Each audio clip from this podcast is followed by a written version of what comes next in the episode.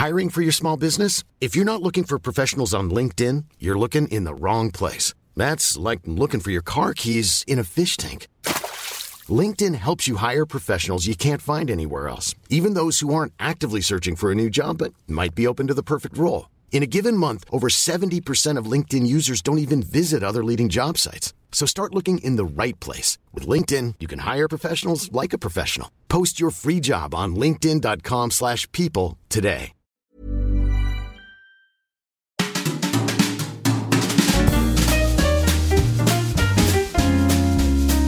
Mise à mal. La FAQ. Bonjour les applaudisseurs, bienvenue dans cet épisode un peu spécial, un épisode de Noël.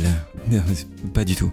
Un épisode euh, juste euh, vous et moi, en fait, en fait juste moi là actuellement, je parle tout seul devant un micro. Un épisode où je réponds à vos questions euh, parce que on m'en pose de plus en plus sur Instagram en DM. Euh, D'ailleurs, euh, je vous invite à m'écrire si vous en avez envie. Je réponds à tout le monde et j'y prends beaucoup de plaisir. Mais je me suis dit que les réponses que j'apporte au cas par cas pourraient peut-être intéresser un plus grand nombre sur comment je bricole Euh, ce petit podcast et cette petite newsletter que nous aimons tant. comme Yves. Yves, Yves Montand. Bien, du coup, lançons-nous. La première question, c'est comment te sont venues l'idée et l'envie et l'énergie euh, de faire ce podcast?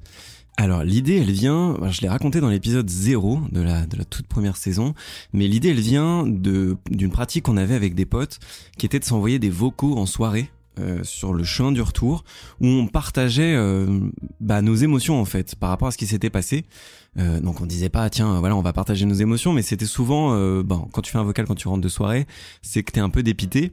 Et donc du coup c'était un peu nos, nos fails quoi. Et comment on se sentait. Et on essayait un peu de se requinquer sur euh, requinquer j'ai euh, 50 ans sur ce qu'on racontait se, se soutenir et un jour, il y a un pote euh, qui a écouté un de ces vocaux qu'on s'était envoyé, alors qu'il était avec une meuf avec qui il avait passé la nuit, qu'il connaissait pas. Et la fille lui a dit euh, Mais mais c'est dingue, vous vous parlez comme ça entre hommes, je pensais que vous parliez pas de vos émotions ni de vos sentiments. Et quand ce pote m'a rapporté ce qu'est ça, ce qu'elle pensait, je me suis dit C'est pas possible qu'en 2018, à l'époque, on était en 2018, euh, on sépare encore les genres de cette manière aussi catégorique, genre euh, les, les femmes euh, parlent énormément de leurs sentiments, ce qui d'ailleurs n'est pas spécialement vrai, hein, et les hommes ne parlent pas du tout de leurs émotions. Et je me suis dit, ok, moi je parle énormément de mes émotions avec mes amis, et j'aimerais que ça soit rendu public pour encourager d'autres hommes et même d'autres gens en fait, peu importe leur genre, à faire de même. Donc l'idée elle est venue de ça, c'était très simple et c'était couplé aussi au fait qu'il y avait beaucoup de podcasts euh, sociologiques euh, sur euh, les hommes et la masculinité et moi je voulais offrir un autre point de vue plus horizontal, plus quotidien de tous les jours dans une discussion à un apéro quoi, comment on se parle quand on se sent bien. Et enfin le dernier point, c'est que je voulais qu'il y ait un homme qui puisse parler aux hommes et aussi aux femmes, mais en tout cas, je voulais qu'il y ait cette relation d'égal à égal. Et il n'y avait pas de podcast à l'époque où c'était des hommes qui parlaient de la masculinité et pas sur le prisme des émotions. Donc voilà. Ensuite, l'envie de faire un podcast, euh, c'est parce que c'était le format le plus évident, parce que c'est le plus intimiste, et ça vient aussi d'un goût personnel pour le son. Euh, moi, je suis euh, musicien à la base, donc voilà, j'ai toujours aimé cet univers du, du son, et j'écoutais beaucoup la radio quand j'étais petit, donc je pense que ça m'a teinté en fait, ça a teinté mon envie. Voilà pourquoi le podcast. Il y a eu aucun autre enjeu que ça. Et ensuite, l'énergie elle vient honnêtement du plaisir à le faire. C'est tout bête, mais j'adore enregistrer, j'adore euh, trouver des sujets, euh, j'adore poser des questions, écouter les réponses, j'adore rire aussi, c'est aussi ça mise à mal, Euh, et j'adore aussi tout ce qui s'ensuit, le montage, même si c'est fastidieux, ça me plaît énormément, Euh, et j'aime m'améliorer aussi dans ces pratiques-là, toutes celles que je viens de citer, et aussi euh, tout le reste, les réseaux sociaux, je travaille beaucoup la DA, ce qu'on appelle donc la direction artistique, quoi, euh, le graphisme, c'est moi qui fais euh, euh, les, les images et ce qui est posté sur Instagram, même si à la base Théo et moi, donc l'ami avec qui j'ai lancé Mise à Mal et fait la première saison, on avait beaucoup travaillé sur l'identité et euh, on s'était fait accompagner par une graphiste géniale qui a fait un travail extraordinaire sur lequel moi je me base toujours aujourd'hui. Mais euh, voilà, l'énergie, elle vient surtout du plaisir à rencontrer, à discuter, à partager et à créer. Est-ce que tu as toujours voulu faire un podcast? Euh, Non. Je, je, crois pas du tout, c'est un peu un accident. C'est juste que c'était le format qui me faisait le plus kiffer. Et donc du coup, je me suis lancé là-dedans et j'adore en fait. Donc euh, j'ai pas toujours voulu faire un podcast. Par contre, j'ai toujours été fasciné par euh, la radio libre. Pour toi, c'est quoi le but de ce podcast? Et t'aimerais que ça change quoi? C'est une excellente question et je pense que ça devrait être la question fondatrice à tout projet et encore plus à tout projet de création.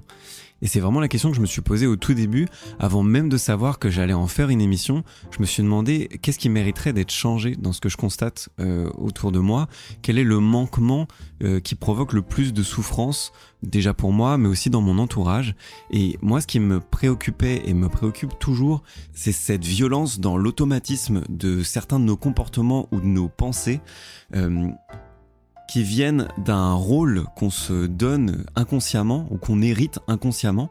Et donc le but de ce podcast, c'est de redonner de la nuance euh, dans nos manières de concevoir les choses pour agir différemment, pour se parler différemment, mais déjà à soi-même et puis ensuite aux autres, et de redonner du mouvement en fait, de dérigidifier euh, les rôles qu'on a pris sans le vouloir et de ramener un peu plus de, de l'authenticité, donc de l'unicité, donc de l'apaisement dans nos interactions. Et donc j'aimerais que ça change quoi? Euh, J'aimerais que ça change la communication, déjà de soi à soi. Euh, moi je crois vraiment en ce pouvoir de l'introspection. Et d'ailleurs c'est prouvé scientifiquement que plus on bosse sur soi, sur son introspection, plus ça euh, stimule la zone du cerveau qui est responsable de l'empathie.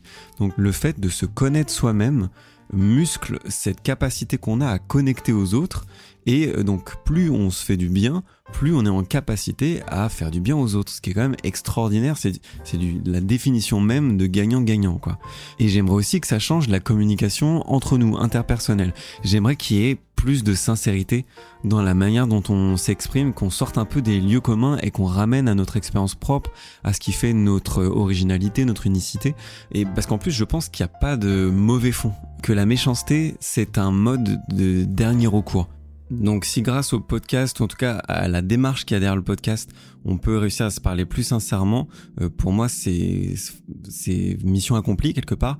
Et d'ailleurs, il y a des gens qui m'écrivent pour me dire, bah grâce à tes épisodes ou tes sujets de newsletter, j'ai osé engager la conversation avec un ami, euh, avec mon partenaire, euh, etc.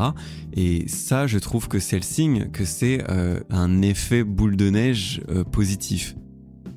Quel est le premier podcast que tu as écouté slash kiffé? Je pense que c'est Nouvelle École d'Antonin Archer.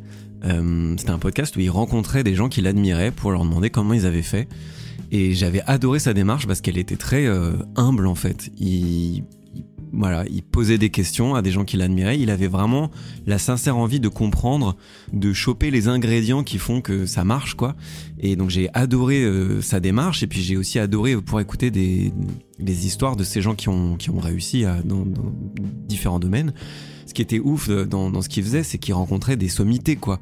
Moi, l'épisode où il a rencontré Gringe, je me suis dit, enfin, c'est dingue. Il a un podcast et du coup, il peut rencontrer un artiste comme Gringe. Je, trouvais ça fou.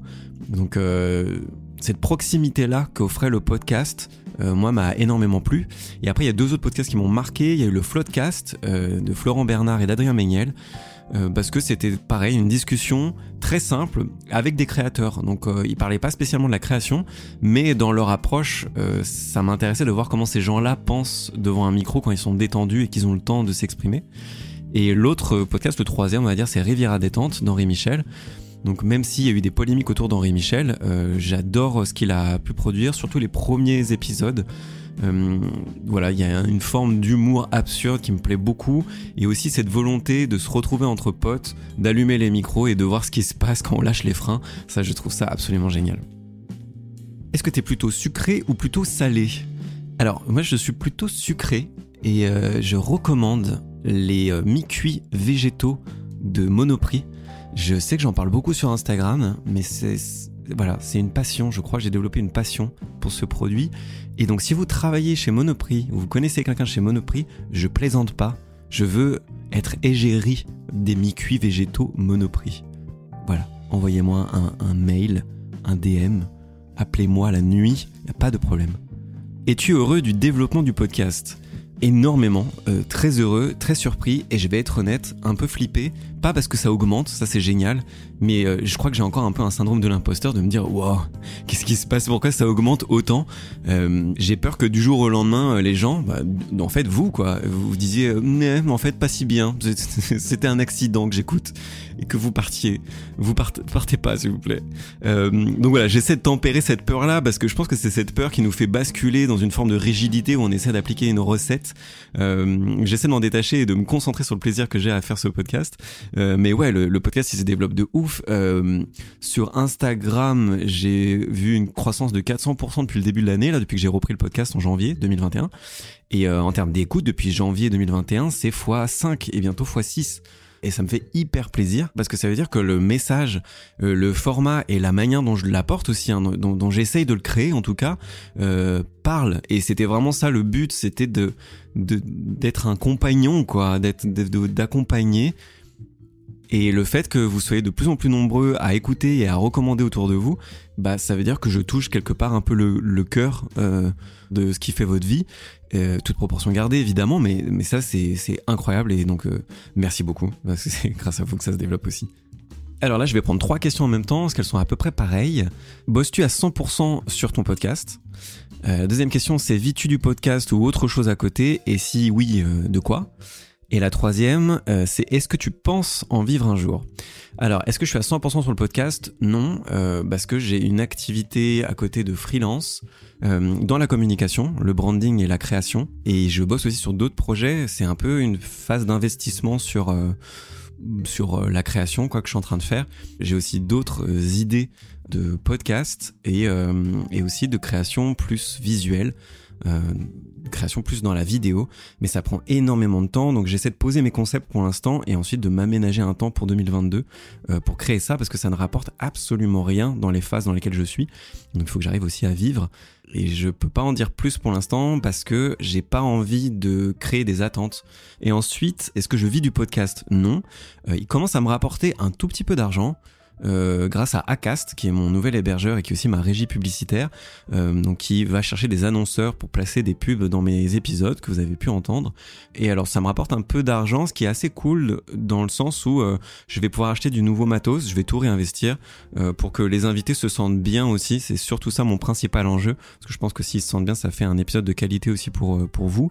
Et je trouve que Acast a une approche de la publicité qui est assez éthique. ils m'ont demandé quel euh, secteur d'activité je ne voulais surtout pas euh, euh, à qui je voulais, à qui je ne voulais surtout pas donner la parole. ils ont un algorithme qui fait que vous ne serez jamais bombardé de publicités, donc ça c'est vachement bien et pas trop des mêmes publicités non plus. Donc moi c'est quelque chose qui me parle et le fait aussi de pouvoir encourager les créateurs à vivre de leur création. Euh, ça c'est vachement bien, même si moi j'en vis pas. Ça donne des perspectives qui sont hyper euh, agréables à envisager, quoi. Euh, voilà. Et donc, est-ce que je pense en vivre un jour? La dernière question, bah, je je ne pense pas mais j'espère. Et donc du coup c'est un drôle d'entre deux parce que je crois que je m'autorise pas encore à, à me dire que je vais en vivre. Euh, aussi parce que j'ai pas envie de me crisper sur ce truc genre ah, il faut que j'en vive et donc du coup plus rien ne compte. Moi j'ai d'abord envie de me faire euh, kiffer, de vous faire kiffer et aussi de faire kiffer mes invités. Fait beaucoup de fois le mot kiffer, j'ai failli cracher sur le dernier. Euh, voilà donc euh, j'essaie de pas trop me crisper là-dessus, mais idéalement si je pouvais être payé genre confortablement pour ce que je fais, mais je serais le plus heureux du monde. Qu'est-ce qui t'attire dans le milieu du podcast? Alors, je commence à connaître le milieu du podcast, mais jusque-là, c'était juste moi dans ma chambre en fait. Euh, donc je commence à rencontrer d'autres créateurs et créatrices et ça c'est génial. Donc le premier truc qui me plaît dans le podcast, c'est la liberté de ton on est encore euh, un espace où on peut créer hyper librement et ça il faut en profiter, pas pour faire de la merde mais au contraire pour prendre euh, des petites tangentes par rapport à ce qui est trop, entendu. Voilà, je fais des liaisons n'importe comment. Euh, donc ça c'est génial et ensuite ce qui me plaît dans ce milieu là c'est la proximité de rencontrer d'autres créatrices ça c'est génial mais aussi de pouvoir rencontrer des gens que j'aurais jamais avec qui j'aurais jamais pensé pouvoir parler. Typiquement l'épisode avec Eric Flagg, qui est un mec que je suis depuis des années euh, dans le sport. Ça, c'était incroyable de le rencontrer via le podcast.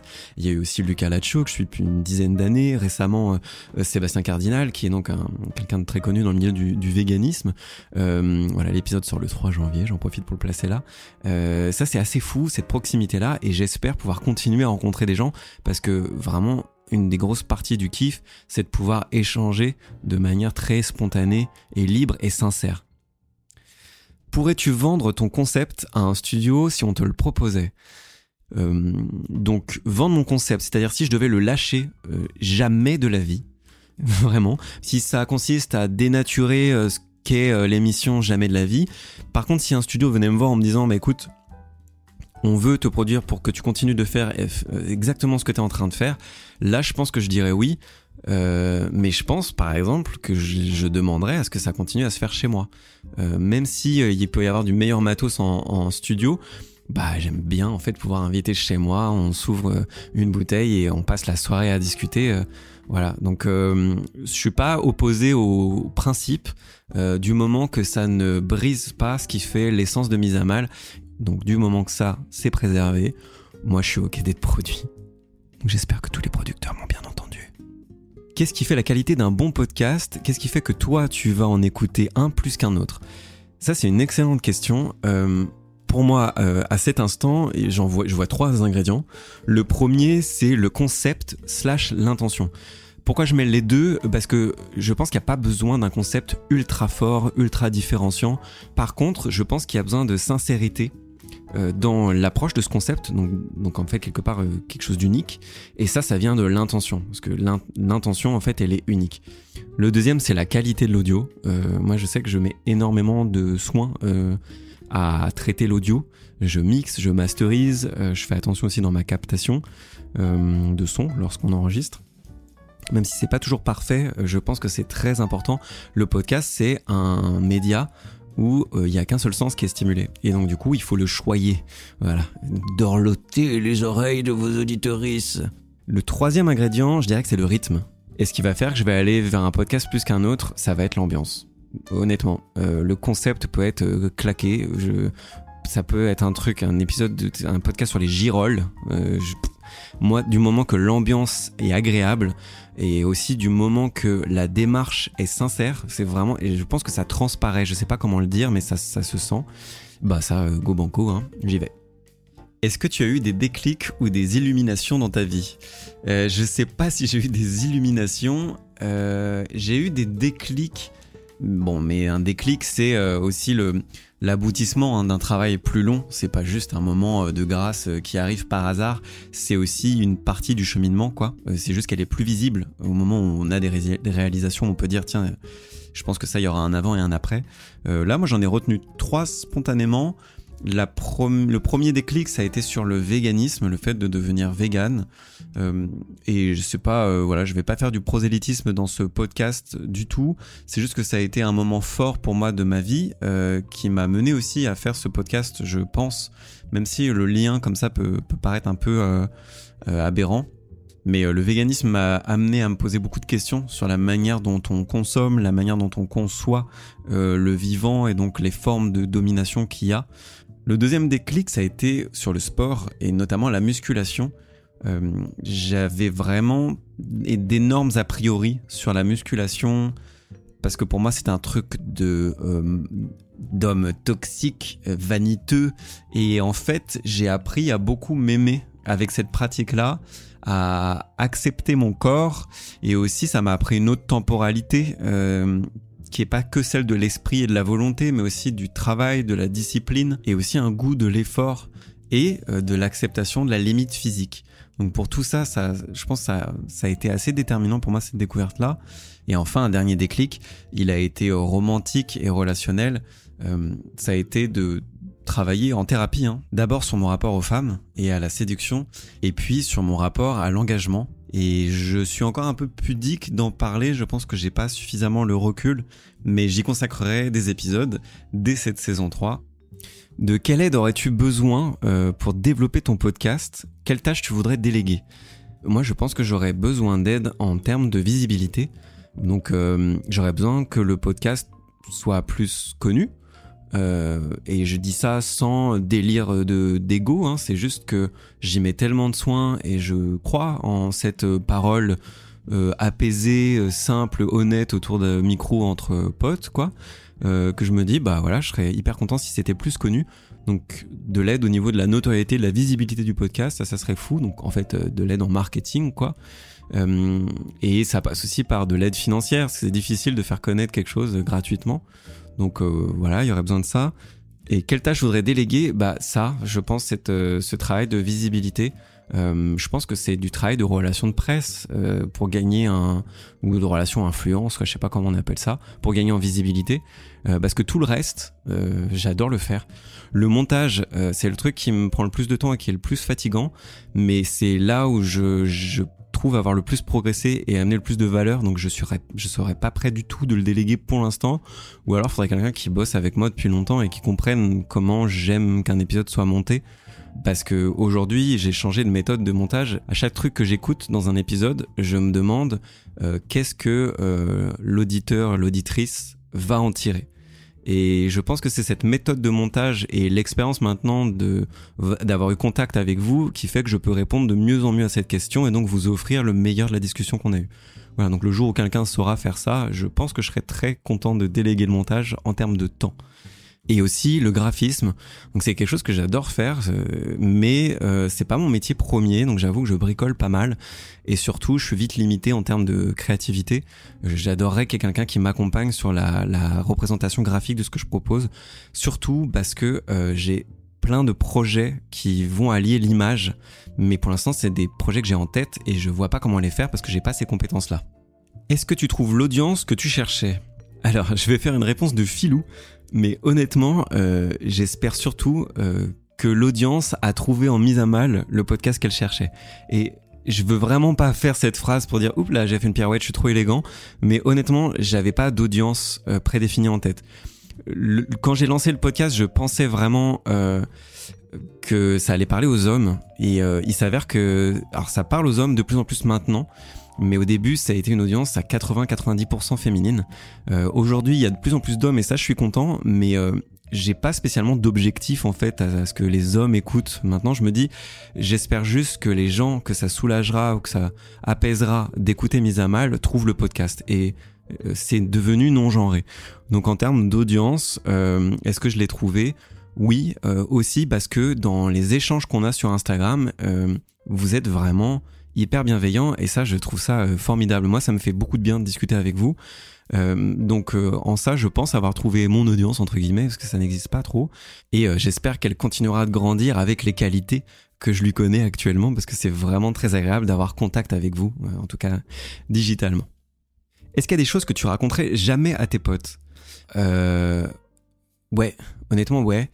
Des choses de l'ordre du du fantasme. Et alors là, il y a, un peu de fantasme sexuel, parce que je trouve que ça les regarde pas trop, mais aussi lors du fantasme euh, professionnel. C'est-à-dire mes espoirs que j'ai, euh, mes aspirations très très profondes, il y a des choses que je partage pas.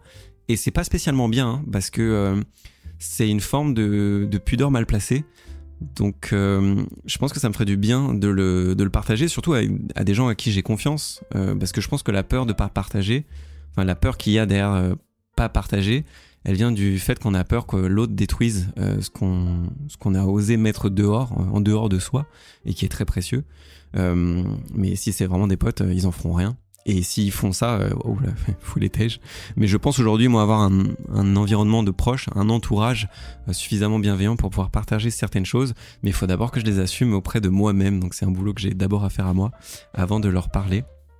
Mais sinon, non, il n'y a pas grand chose que je partage pas à mes potes et je pense que c'est justement de là euh, d'où est né le podcast.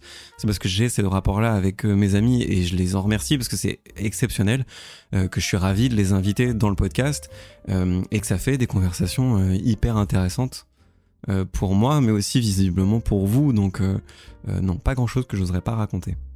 As-tu déjà pleuré en présence d'un ami? Et donc il n'y a pas de, point inclusif, donc c'est vraiment un ami homme. Euh, oui, j'ai déjà pleuré.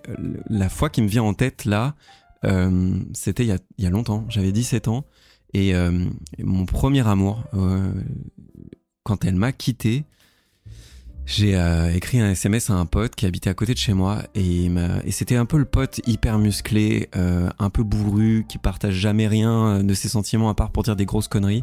Et il m'a répondu tout de suite, j'arrive. Et quelques minutes plus tard, il était là et il m'a rien dit. Je pense qu'il a vu sur mon visage et il m'a pris dans ses bras et j'ai pleuré.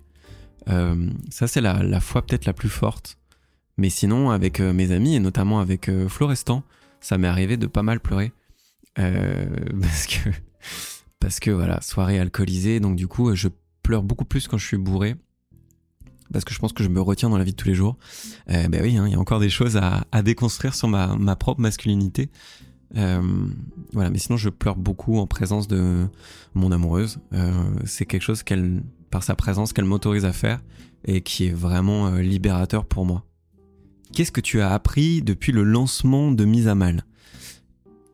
J'ai énormément appris sur l'importance de l'intention. Je sais que je le répète, mais je pense que c'est tellement intangible que je vais essayer de l'expliquer sous un autre angle. Mais en gros, euh, si ton intention te dépasse, c'est-à-dire que si c'est pas auto-centré sur toi ou sur les bénéfices que tu vas en tirer, il y aura forcément des gens euh, à qui ça va parler, que ça va toucher. Et donc ton projet euh, va avoir une vie, euh, sans parler de, de, délire de célébrité ou quoi, mais il va avoir une vie, et ça c'est déjà énorme. Euh, je me rappelle des tout premiers auditeurs qui étaient hors du cercle d'amis proches, ça a été euh, fou en fait de se dire il y a des gens que ça touche que je connais pas et à qui ça parle. Donc ça c'était c'était juste le pouvoir de l'intention qui faisait qu'on pouvait se connecter à un niveau plus profond euh, qui nous relie. Euh, ce que j'ai appris aussi, c'est que c'est ok d'oser. Euh, moi, même encore aujourd'hui, là, cette FAQ là, c'est oser. J'ose des formats sur Instagram, j'ose beaucoup de trucs, et en podcast, je vais oser de plus en plus sur mise à mal et d'ajuster, de voir si ça plaît, ça plaît pas, euh, et d'abord à moi. Euh, puis si ça vous plaît à vous, euh, ça c'est, enfin voilà, c'est cette adéquation là qui est incroyable à vivre. Donc oser et oser se lancer sans que ça soit parfait, parce que c'est vraiment en faisant. Je sais que c'est un truc de développement personnel, mais c'est vraiment en faisant qu'on ajuste. C'est-à-dire que moi, il y a des trucs que je fais où je me sens pas à l'aise. Après coup, j'analyse pourquoi et euh, je corrige. Soit parce que c'était pas un truc à faire et j'arrête, soit parce que j'avais une posture qui était pas tout à fait bonne ou c'est pas tout à fait le bon format, etc. Donc j'ajuste. Euh, et ça, on peut se le permettre en podcast parce que c'est très libre. On peut se le permettre aussi en digital sur euh, les, les, réseaux sociaux. Euh, en tout cas au niveau où j'en suis, parce que rien n'est définitif. Le digital permet ça, cette cette marge d'essai et d'ajustement. Donc euh, oser et aussi oser euh, se connecter aux autres. Moi j'ai contacté des gens que j'aurais pas osé faire avant, mais ça ça m'a appris que encore une fois si tu arrives avec une, un sincère intérêt pour l'autre, il y a très peu de chances qu'il te tège et ça ça a été un énorme apprentissage pour moi.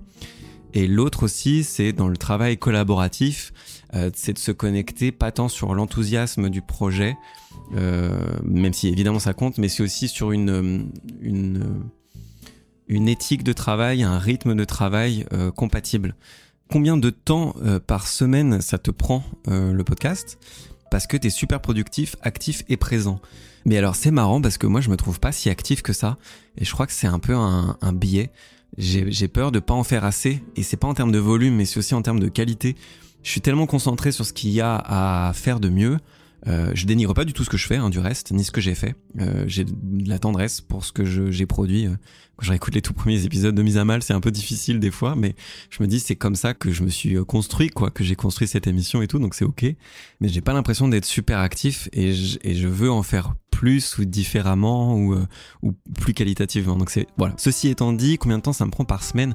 Euh, C'est un problème que j'ai, c'est que je ne quantifie pas mon taf. Hum, honnêtement, en termes de montage, ça doit me prendre une dizaine d'heures euh, parce que je fais des épisodes très longs. C'est deux heures et demie en général de discussion, deux heures, deux heures et demie pour 50 minutes utiles, donc 50 minutes euh, d'épisode au final. Euh, parce que il y a plein de choses qu'on dit qui sont pas gardées mais qui participent au moment euh, et c'est d'abord ça aussi moi je j'essaie de créer un moment pour les invités Donc il y a plein de trucs qu'on partage qui sont pas pertinentes entre guillemets à livrer tel quel, mais qui sont hyper enrichissantes pour nous, déjà d'un point de vue humain entre nous là, euh, mais aussi qui créent euh, l'ambiance, qui créent l'intimité. Euh, pour quand on aborde des sujets qui sont partageables, bah, ils viennent avec vraiment beaucoup de sincérité quoi, et de tendresse aussi entre nous quand on s'écoute.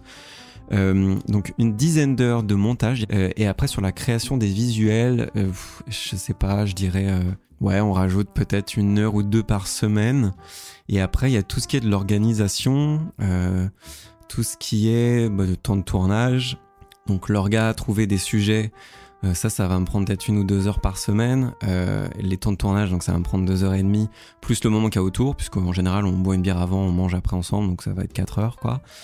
Et il y a aussi tout ce qui est euh, nouveaux concepts. Je réfléchis énormément en ce moment euh, à comment euh, animer différemment Instagram, mais aussi à comment proposer de nouveaux formats, en plus de celui, de celui que vous connaissez évidemment, mais sur la chaîne. Donc ça, ça va me prendre peut-être ouais, je sais pas, deux heures par semaine. Et, euh, et un truc que j'avais pas vu, mais l'animation des réseaux sociaux, prendre le temps de faire des stories et de vous répondre, parce que je reçois beaucoup de messages et j'adore ça. Et je veux que chaque réponse soit personnalisée, donc je prends le temps de vous lire, de vous comprendre et de vous répondre. Ça, ça me prend peut-être euh, une heure ou deux par jour. Hein. On rajoute à ça la newsletter qui doit me prendre une dizaine d'heures par numéro. Je pense qu'au global, sans mise à mal, on est à 30-35 heures par semaine. Mais en le disant, j'ai l'impression que ça fait un peu beaucoup. Mais comme quoi, euh, le fait, ce que je disais en tout début, le fait d'avoir autant d'énergie à le faire, ça me fait pas avoir l'impression que j'en fais tant que ça. Euh, ce qui est plutôt cool. Il me reste encore deux questions. Euh, comment est-ce qu'on fait pour être invité? Qui était une question, j'ai l'impression, un peu blague et un peu pas trop blague, parce que je reçois pas mal de messages, de plus en plus de gens qui me disent est-ce, que je peux venir dans ton émission?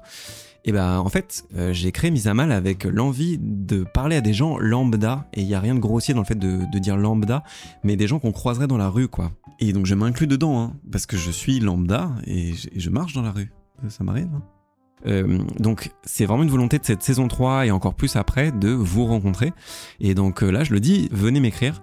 Je suis en train de penser à des nouveaux concepts, je dis pas que ça va aboutir tout de suite, je dis même pas que ça va aboutir du tout, mais venez m'écrire, partagez-moi votre histoire si vous êtes à l'aise, et, euh, moi ça me permet aussi d'alimenter la réflexion autour de la création de nouveaux concepts. Donc voilà comment faire pour être invité potentiellement dans Mise à Mal. Et dernière question, qu'est-ce qu'on peut te souhaiter pour 2022 Bah on peut me souhaiter que le podcast fasse x 10 000 lions Allez, 10 millions. Euh, non, j'ai, bah ouais, on peut me souhaiter que le podcast grandisse en termes d'auditorat, euh, en termes de visibilité, qu'il y ait des retombées médias, etc. Donc euh, ça, ça serait le top du top. Euh, et puis souhaiter aussi euh, que les créations sur lesquelles je suis en train de bosser euh, aboutissent. et j'espère pouvoir vous en parler plus précisément bientôt. mais ça, ça serait dingue, quoi, de pouvoir vivre de la création. Je pense que c'est la plus belle chose qu'on puisse me souhaiter pour, euh, pour 2022. Voilà pour cette petite FAQ. Euh, en tout cas, merci beaucoup pour vos questions. J'espère que le format vous a euh, intéressé. Je vous souhaite vraiment le meilleur pour cette fin d'année et encore plus meilleur pour 2022. Je vous donne rendez-vous bah, dès la semaine prochaine en fait pour un épisode standard entre guillemets. Est-ce qu'il y a un épisode standard? Non, ils sont tous exceptionnels. de mise à mal qui sera sur virilisme et véganisme. Je vous embrasse fort et je vous applaudis avec le cœur.